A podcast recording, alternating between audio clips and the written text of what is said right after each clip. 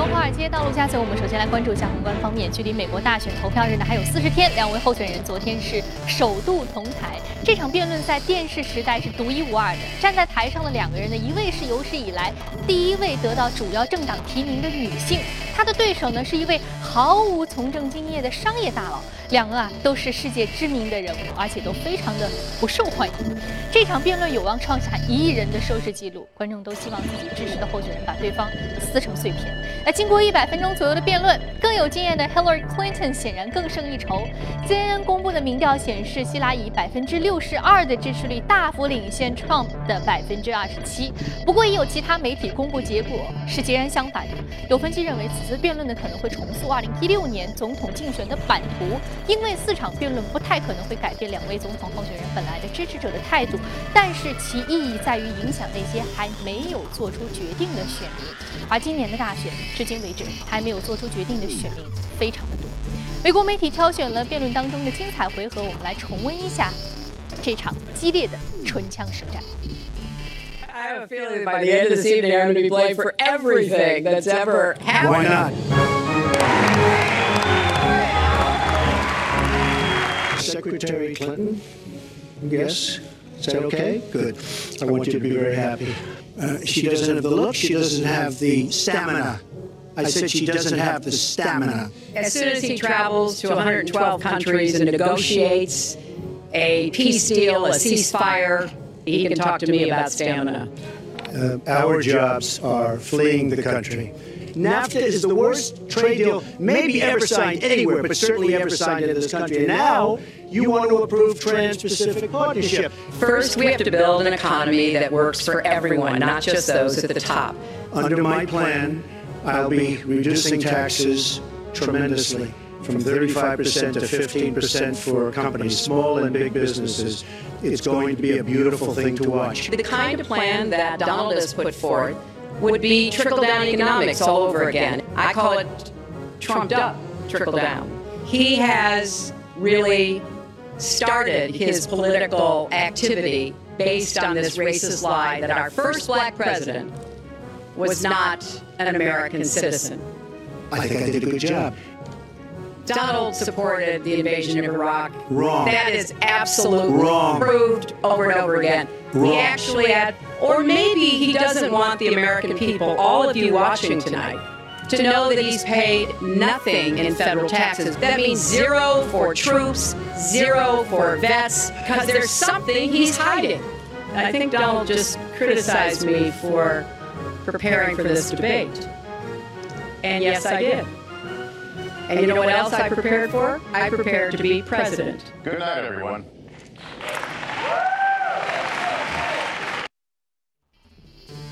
次总统辩论之后的第二天呢，很多共和党的战略家称呢，Trump 可能会败于失去女性群体的支持。而另外一方面，Hillary 在攻击 Trump 对待女性的方式的同时，也以亲和的态度赢得了女性群体的支持。目前呢，Hillary 正在迅速的采取行动，向郊区妇女和中产阶级男性争取选票，目的呢是将优势最大化。而防守状态 Donald Trump 和他的团队则转向批评 NBC 新闻主持人霍尔特不公平。他称呢被一个有故障的麦克风影响。那么在稍后呢，我们将和嘉宾来具体的点评一下这场电视辩论当中的一些细节。好，再来关注其他方面。国际货币基金组织在周二发布的全球经济展望当中称，投资者对于各大央行对抗低迷通胀的信心在下降。如果呢央行没有办法迅速的提升通胀，全球协同合作，那么发达经济体未来或面临失业。激增的局面。那此前呢，IMF 多次呼吁美国暂缓加息，欧洲实施积极的货币政策来敦促日本调整经济结构。IMF 还表示，各大经济体之间应该协同合作。不过呢，这没有能够影响到。很多人的一个观点也并没有得到非常积极的一个响应。世贸组织也发布报告称，鉴于中国经济增长放缓和美国进口的下滑，将2016年全球贸易增长的预期从此前的百分之二点八下调至百分之一点七，这是该机构今年第二次下调全球的贸易增长预期。原油市场方面，国际能源论坛二十七号举行开幕式，会议期间呢，各产油国将讨论采取相关措施稳定油市。不过，沙特能源部长表示，本次会议呢只是商议性质的，他认为各方并不能够在今天的非正式会议期间达成协议。此前，伊朗石油部长也暗示此次会议很难达成动产协议。受到这个消息的影响，纽约油价大跌百分之二点七四。好，刚刚我们浏览完了宏观方面的消息，我们知道隔夜呢，美国股市是出现了一波小幅的上涨。那接下来我们再来关注一下。下收盘的时候，具体的一个点位，我们看到道琼斯工业平均指数上涨百分之零点七四，纳斯达克综合指数涨幅是百分之零点九二，标普百指数的涨幅是百分之零点六四。好，接下来马上关注到的是第一财经驻纽约记者赵冰晶在收盘之后给我们发回的报道。你好，主持人。昨天，美国民主党和共和党两位候选人希拉里和特朗普进行了首次辩论，在随后的民调当中显示。希拉里在辩论当中的表现相比特朗普要更胜一筹，随之股指期货大幅上涨。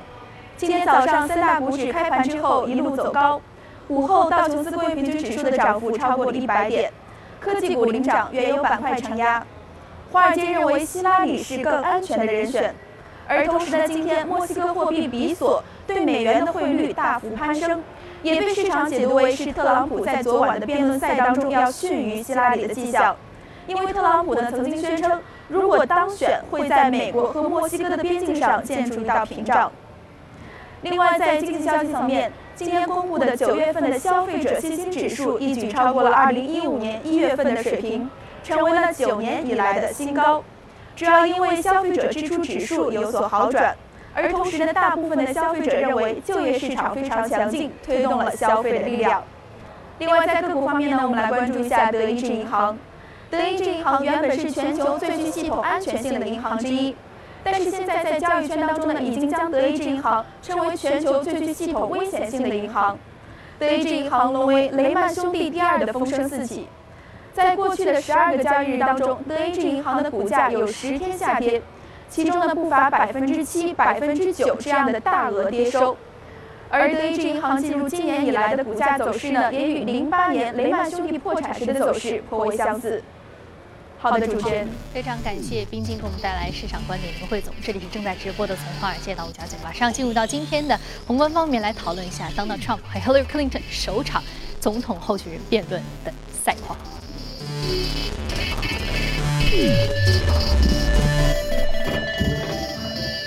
我们请到现场的嘉宾呢，是来自于华创证券机构销售部的副总裁简佳先生，简先生早上好。我们刚刚说到昨天呢这两个人对于这个总统候选的这个争夺啊，最终这个总统宝座的争夺已经进入到非常关键的时期，就是首场电视辩论的这个比赛。我们看到这个比赛当中呢，如果我们从这个相对而言市场的一个反应来看啊，整个这个股指还有包括这个期指的一个表现来看，Hillary Clinton 是显然更胜一筹的，很多资本市场是显得很放心了。但是现在我们还看到另外一个声音，就是呃另外。一个也是一个主流媒体的这个报纸，他就说到，其实 Donald Trump 的支持率是远胜于 Hillary Clinton，甚至 Hillary Clinton 只有百分之十几的支持率啊。两种截然不同的观点，似乎大家对于两者在这个总统辩论当中的表现，似乎还是比较焦灼、难分伯仲的。那在你看来，谁到底更胜一筹呢？对，其实我们看到昨天早上北京时间早上的九点钟啊，那么呃，希拉里和那个特朗普。啊，是举行了这样的一个呃，这个首场的，应该是二零一六年美国总统大选的电视辩论会啊。那么在这场会议，其实它的一个主题是三点啊，一个就是美国的一个未来的方向，那么一个是保持整个持续的一个繁荣。第三个就是美国的一个国家安全啊，它主要是围绕着这三个主题来进行一个讨论，而且也就其他的一些问题也都进行了这样一个非常激烈的一个辩论啊。我们说这是首场的这样一个辩论会，那么后面我们可能马上。在十月四号还会有一场副总统的这样的一个电视辩论会，那么在十月九号和十九号分别还会有两场的这样的一个总统辩论会，而这三场总统辩论会加起来，我们说对于十一月八号美国的整个总统大选来说是至关重要的啊！我们看到昨天，他现在屏幕上显示的百分比是 Hillary Clinton 得到支持是百分之六十二啊，Trump 是。百分之二十七，对，这个应该是 CNN 的它的一个在呃会后的这样的一个表述啊，他特别是对于这个现场的这样的一些参与者、这样的一些嘉宾的这样的一个现场的一个调查的一个结果啊，但是我们后面会说到，可能其他的一个调查和他的这个结果是不太一样啊。总体来说，我们说整场会，因为我也是收看了整场这样的一个直播啊，我们我看到整个的一个辩论一如我们预期的一样，非常的一个精彩啊，两者啊，克林顿他是。啊，持续的在他的整个整个货币政策上啊，是持续的保持一贯的这样的一个呃立场。那么啊，特朗普啊，则是这个呃一点就是不甘示弱的啊。那么我们看到，其实首先我们看到，在这个经济政策方向上，两者是大相径庭的啊。那么希拉里他是支持要给富人进行征税啊，那么同时增加最低的这样的一个工资的水平啊，就是对于低收入的一个阶阶层啊，是非常民主党的一个政策的倾向啊。对，其实和奥巴马是一以贯之的啊。包括我们看到这个，他还是要支持包括持续的这样的一些像新能源的一些开发，包括基础设施的一些建设。那么特朗普则是相反啊，他提出来的是要进行大力的一个减税，而且他讲的是。我他要成为自里根新政以后的这个呃美国总统里面减税幅度最大的这样的一个总统啊，而他更多的提到的包括呃要把为什么他要减税啊，就是要把整个的一个美国的就业保留在美国的本土市场啊，包括让美国的整个企业它能把盈利。又重新拉回到美国市场啊！目前他认为这是一个非常大的一个问题。我说，Donald Trump 他其实从竞选一开始，他的政策主张，包括对于中国、对于墨西哥的政策，他其实是很多的时候是把一个注意力放到了国外，将民众的注意力，尤其是就业方面压力的注意力放到了国外啊。那么，其实对于 Donald Trump 提出的这个减税的政策，很多人提出了一个负面的一个观点，就是说他可能会增加美国的财政赤字。所以说，从这个角度来说，Donald Trump 很多的这个攻击点是非常明显的。嗯啊，你静态的来看，确实是这样啊。静态的来看，似乎好像是因为你因为减税，那么你的整个的财政收入是下降了。嗯，但是反过头来看，如果说像呃，如果特朗普的他的一个措施，包括其实当年里根新政确实是拉动整个美国经济的一个。十几年甚至二十年的一个繁啊持续的一个繁荣，那就是因为你通过减税，你可以让更多的企业啊，它的把盈利留在企业内部啊，它可以进行一个持续的投资，包括很多的跨国企业，它可以把它的一个盈利引回到美国。而目前因为就是因为美国的整个的一个税收它过于的呃高高额啊，它是百分之三十五的一个税收，导致了很多企业它其实不愿意把这个利润。啊，移回到美国啊，这是特朗普的这样的一个呃关注的一个焦点。那么，另外我们看到他们在这个种族方面也是有啊非常多的这样的一个激烈的一个辩论啊。那么，克林顿他还是认为他要建立一个和谐的啊，要一个啊比较内部关系比较和谐的啊民主的这样的一个呃社区的一个关系。另外，他强调的一点就是要给警察有一个啊比较好的一个系统性的培训啊，以防止啊在警察这样的一个领域有。过多的这样的一个种族的一个歧视的一个现象的出现，那么特朗普更强调的是法治和秩序啊，那么他是希望更多的是把注意力放在这个枪支的一个管控方面啊，这是一点。那么另外在这个呃国家安全方面啊，其实两两者有非常多的这样一个辩论。那么特朗普支持矛头就是目前的整个的啊，他认为整个伊拉克呃战争的一个失败啊，是主要是由于。那个目前奥巴马政府的这样一个不作为啊，特别是对于 ISIS 组组织，ISIS 组织的一个呃繁荣和扩大，就是因为美国过快的从伊拉克撤军所导致啊这几年整个 ISIS 的一个快速。所以他其实完全否定了之前奥巴马政府对于这个国土安全方面做出的一些政策主张。对，包括我们知道，其实当其实希克林顿啊希拉里，他其实也是美国的国务卿啊，就主导的整个的一个外交的一个事务。那么啊。这个伊拉克战争的这样的一个呃政策的一个失败，其实也是指指就是说希拉里的这样的一个整个政策的一个失败啊，这是他的一个主张啊。但是我们说希拉里他强调的一点就是，整个伊朗的整个的目前的一个状况是他的在做外交政策方面的一个非常成功的这样的一个案例啊，这是一点。所以总体来说啊，我们说两者啊。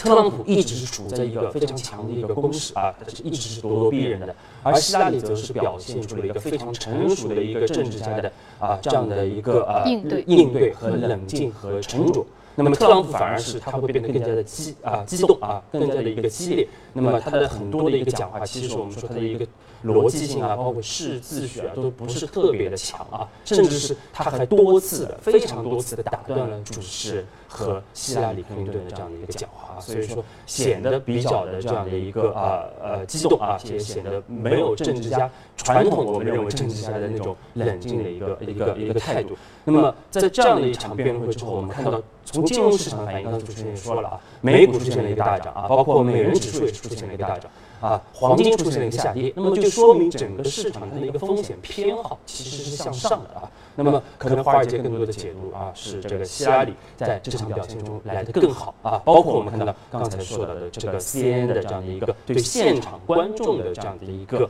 啊调查也显示啊，是现场观众认为希拉里。表现得更好，但是我们随后看到一些主流的媒体给出来的这样的一个民调，则是和 CNN 的表现是大相径庭的啊。包括我们看到《时代周刊》它的最新的一个民调显示，百分之五十二的人认为，呃。特朗普他其实是啊表现更好的，更好的，他更支持特朗普啊。那么福福克斯频道啊也是非常主流的一个。福克斯高达百分之六十一点三六三六啊，接近百分之六十二的这样的一个水平啊。那么最夸张的是那个拉斯维加斯的太阳报啊，它是百分之八十一对百分之十九，认为整认为认为特朗普是完胜了。啊，希拉里克林顿啊，包括我们其实从整场的辩论啊，从整个的它的逻辑性上来说，我个人也是倾向于认为，特朗普在这场啊这个辩论在首场的辩论会上，他的表现应该是来得更好的。当然，首场辩论会它并不会决定整个美国未来总统大选的一个最终的一个结果，但是是一个非常好的一个开头啊。我们认为，如果啊特特朗普能吸取这个一个。教训的话啊，但他能够表现得更为沉着，更为第二场和第三场当中，他可能策略会更为成熟，更为的成熟啊。那么他离总，可能他离未来总统的宝座更近我们一开始不相信 Donald Trump 可以最终和希拉里站在一起去争夺总统宝座，但现在我们说很多事情已经很难用可能性去评估了，尤其是在 Donald Trump 身上，因为他的这个实在是在这一路走来创造了太多的不可能，对吧？那我们说，呃，尤其是希拉里，他现在去争取的一些选民，呃，还是打得比较出其不意的。一个牌就是说，他争取还是女性选民，也不是出其不意，就是还是在情理之中的。但是是由于 Donald Trump 在啊这个辩论当中所展示出的一些相对比较强势和进攻性比较强的这种言论，使得很多这个女性选民可还是更倾向于希拉里·克林顿。嗯，对，女性选民方面，希拉里其实她有一个非常大的一个优势攻击点，就是说她一直说特朗普他是 对女性他是有歧视的，嗯，但是特朗普是给出给出了一个明确的一个否认啊，当然这个是不可能。但另外我们看到，其实从整个民调显示来看，希拉里她的一个支持率更多的是来自于中老年人啊，就是应该说是既得利益者啊，包括华尔街，他是更倾向于希拉里的，但是广大的年轻人。低收入阶层，他希望一种颠覆性的，他反而是更倾向于啊，他们会把更多的选票投给特朗普啊，所以说这是整个我们可以看到美国社会的一个整个的一个分层啊，它的一个阶层之间的一个啊矛盾和斗争。嗯嗯，反倒是。呃，原本代表这种富人阶级的这种利益的共和党，现在他的总统候选人得到了更多年轻人和我们说到这个呃蓝领阶层的欢迎，反倒是一直代表这个呃相对广大民众的这样一个民主党，他现在获得了更多的是这个希望美国政权和经济能够更加 certainty 的这样的一个精英阶层的欢迎啊，呃，所以说这样的一个反转呢，对于两党未来的这个政策以及他们最终的一个接下来两场候选的这个辩论当中的一些议题的走向，可能相对而言会有一些影响和。一些敏感的转变啊，我我们还是比较期待接下来。我们知道 Hillary Clinton 她更多的这种风格可能还是延续这种逻辑性非常强的。我从政经验非常的丰富，所以我走一步是一步，在每一个政策主张的过程当中，我都有很强的逻辑性和对于国家的一个很深的思考。但 Donald Trump 会以什么样的姿态、什么样的打法、什么样的战略给我们带来新的这样的一种可能会带来的这种颠覆性的格局呢？我们也是非常的期待。那么接下来两场辩论很快就将举行了，还有四十天，最终总统大选的。这个结果就将出炉了，所以说这一段时间，全球市场的目光都聚焦在美国，最终将会选出谁来在未来的四年和八年执掌美国的总统宝座。好，今天呢，宏观方面的消息暂时先聊到这里，接下来我们再来关注到的是啊，有关于隔夜领涨的板块和个股分别是什么。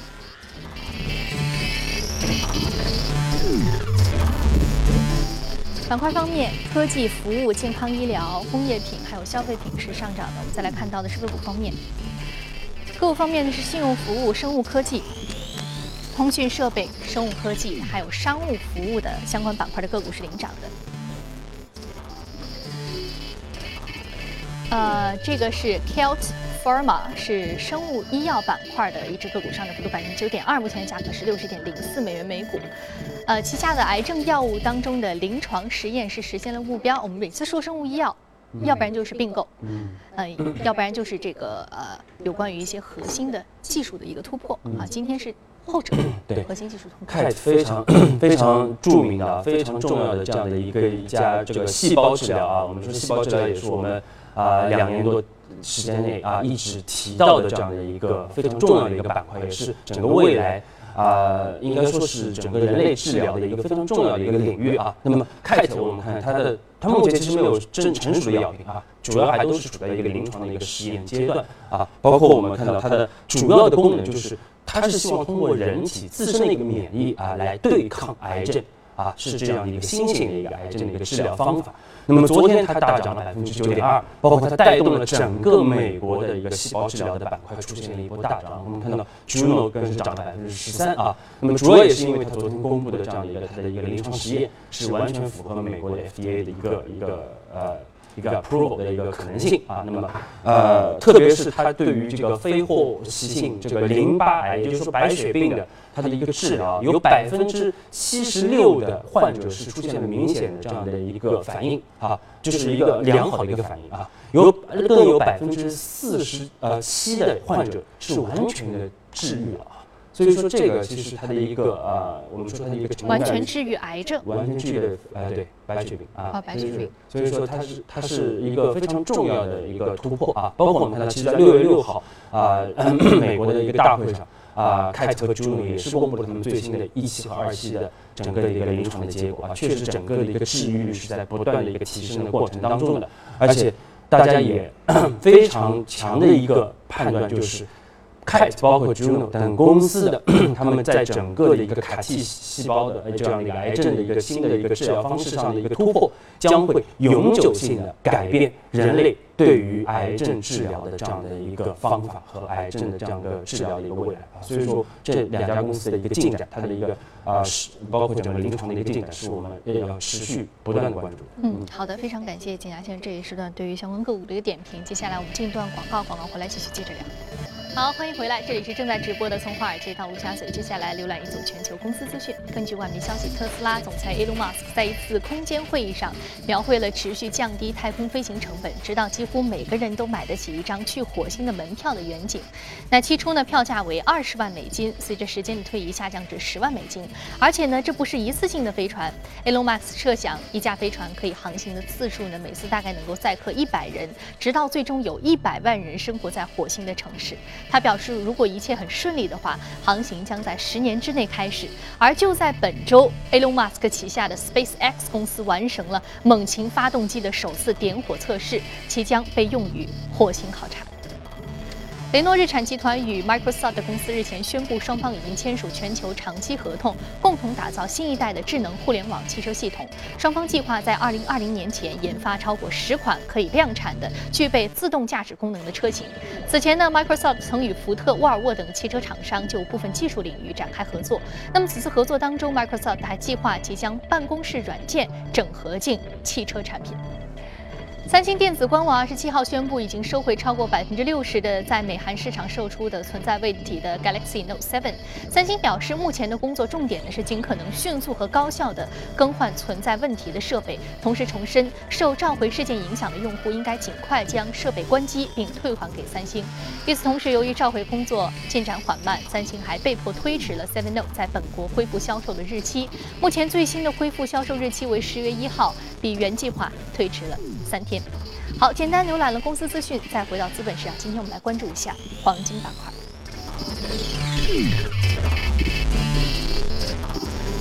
我们今天要说到的是巴里克黄金下跌百分之一点七九啊，全球最大的黄金生产厂商巴里克黄金，我们很熟悉。黄金板块今年简家先生也一直在说，我们知道其实今年的黄金是你比较看好的一个大类资产。你说过之前说这个美联储选择不加息的时候，当时黄金还出现了一波小幅的上涨。那现在其实近期黄金还是出现了一点的波动，你怎么看？是因为近期啊，我们说到这个。连同这个美股的一个上涨和包括这个希拉里克林顿可能在这个演讲当中相对而言表现可能还是受到一部分人的肯定，这种比较平稳的确定性情绪的一个上升，所以使黄黄金的价格出现波动嘛。嗯，对，确实因为呃，巴黎黄金我们在节目中多次提到啊，全球最大的这样的一个黄金的一个生产企业啊，呃，那么其实我们在二零一六年年初，我们一直在推进黄金及黄金相关的一个资产啊，主要是来。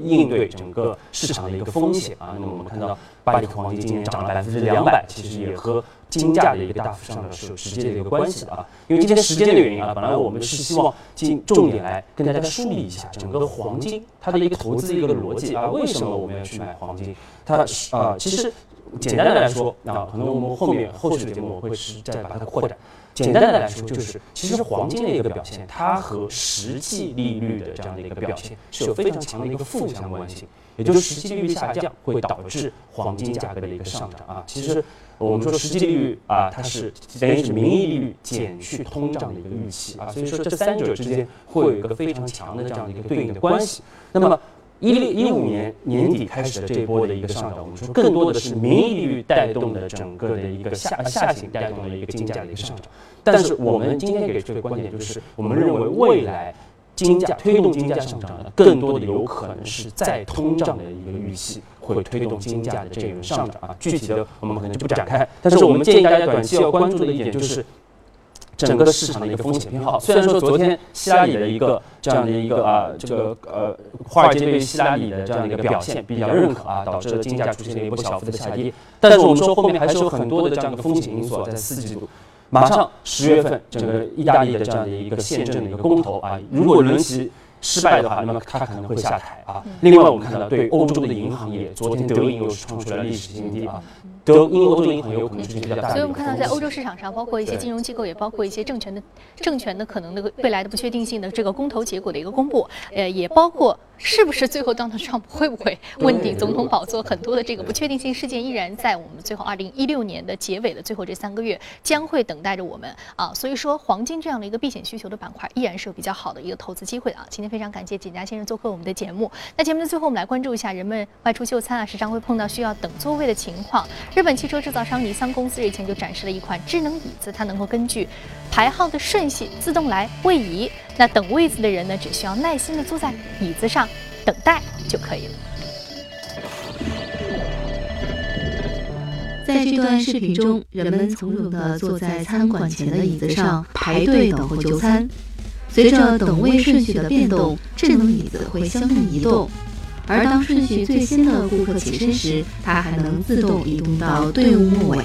可以想象，顾客们再不用费心的注意聆听叫号，不用狼狈的起身换着座椅，不用因无所事事而来回踱步。相反，顾客们可以从容平静的等候，甚至还可以专注的做一些自己喜欢的事情，即使动辄数十分钟的等待。